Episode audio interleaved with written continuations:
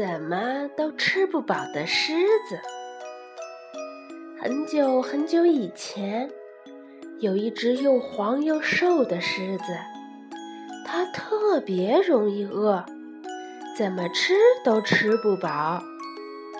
星期一，它要吃大猩猩；星期二，它要吃袋鼠；星期三，它要吃斑马；星期四吃狗熊；星期五吃骆驼。到了星期六，他最爱吃的是大象。他吃了那么多的动物，应该长得白白胖胖的呀，结果却不是那么回事儿。他吃的越多，就越饿；他越饿，就越来越瘦。其他的动物害怕极了，他们站在怎么都吃不饱的狮子对面。离得远远的，打算跟他谈一谈。狮子抱怨说：“这全都怪你们！要不是你们一直跑啊跑啊跑，我就不用在后面追呀追呀追。我不用追呀追呀追，就会变得又白又胖，毛也会变得像绸子一样又滑又软。这样。”我就不用吃那么多，你们也可以多活几天。他们正说着，一只肥嘟嘟的小兔子朝这边蹦过来。它一边蹦一边采浆果，动物们全都看着它，脸上露出了坏坏的笑容。小兔子，他们说：“你真走运。”我们要派你去跟狮子说几句话。小兔子听了很自豪，要我去说什么呢？它兴冲冲地问。随便说点什么吧。动物们说，只要你走到它跟前儿就可以了。小肥兔听了，蹦蹦跳跳的来到怎么也吃不饱的狮子跟前。一根一根数起了它的肋骨，你太瘦了，连说话的劲儿都没有了。兔子说：“要不要先来我家吃晚饭呀？”吃什么？狮子问。“炖胡萝卜呀。”兔子说。狮子觉得很难吃，但是小肥兔又接着劝他说：“来吧。”我的五个胖姐姐和四个胖弟弟正在家里炖呢，胡萝卜可好吃了。那还等什么？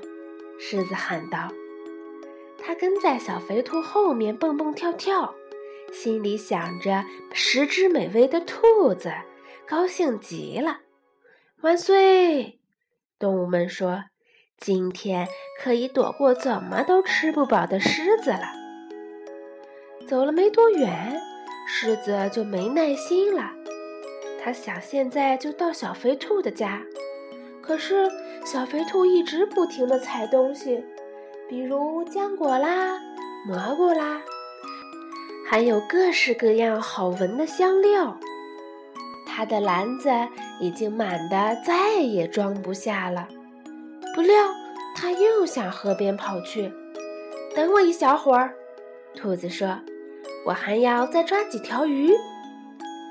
怎么也吃不饱的狮子已经饿得受不了了，它真想现在就把小肥兔吞进肚子里。没办法，它只好不停地念叨着：“五个胖姐姐，四个胖弟弟，五个胖姐姐，四个胖弟弟。”终于，他们两个向小肥兔的家走去。到家啦！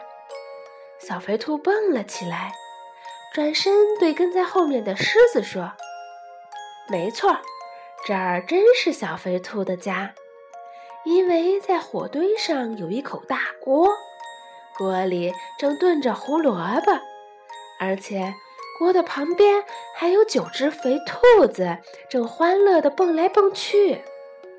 他们看见篮子蹦着把鱼。”蘑菇、香草放进锅里和胡萝卜一起炖，闻上去香极了。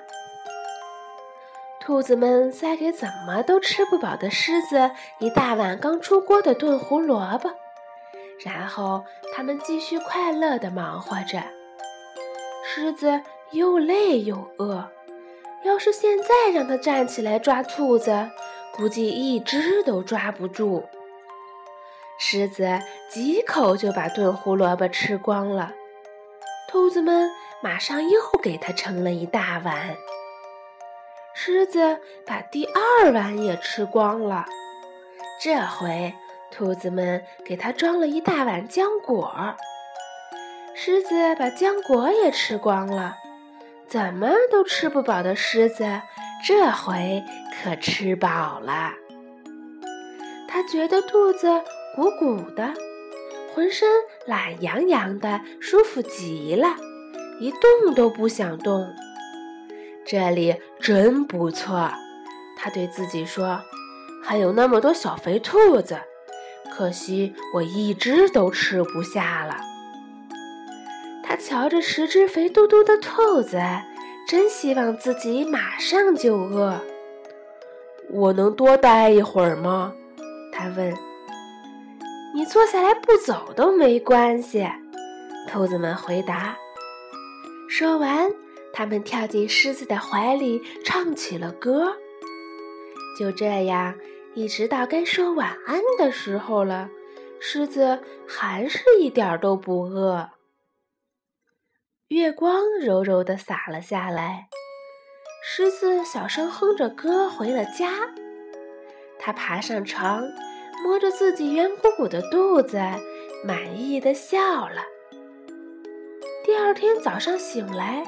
他记得今天是星期一，今天吃猴子。狮子说：“但是他一点儿都不想吃猴子，他更想再来一碗香喷喷的炖胡萝卜。”一想到这儿，他就马上出发去找兔子们了。星期二，他也不想吃袋鼠；星期三，也不想吃斑马。星期四不吃狗熊，星期五不吃骆驼，到了星期六，他连最爱的大象都不想吃了。动物们都觉得很奇怪，但是他们更高兴。他们穿上最漂亮的衣服来拜访小肥兔。小兔子，他们说：“你这么可爱的小兔子。”天知道你到底跟怎么也吃不饱的狮子说了些什么。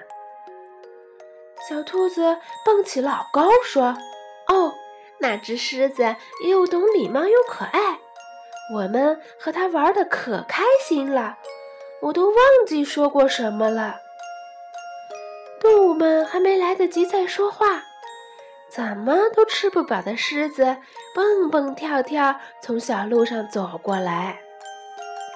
他拎着一只篮子，篮子里有送给胖姐姐的浆果，送给胖弟弟的鱼，还有一大束雏菊，是送给小肥兔的。我来吃晚饭。狮子举起它的爪子晃呀晃，怎么都吃不饱的狮子变得又白又胖，毛像丝柔一样又软又滑。高兴的，好像没有一点儿烦恼。他坐在柔软的草地上，已经准备好再吃上一顿香喷喷的炖胡萝卜大餐了。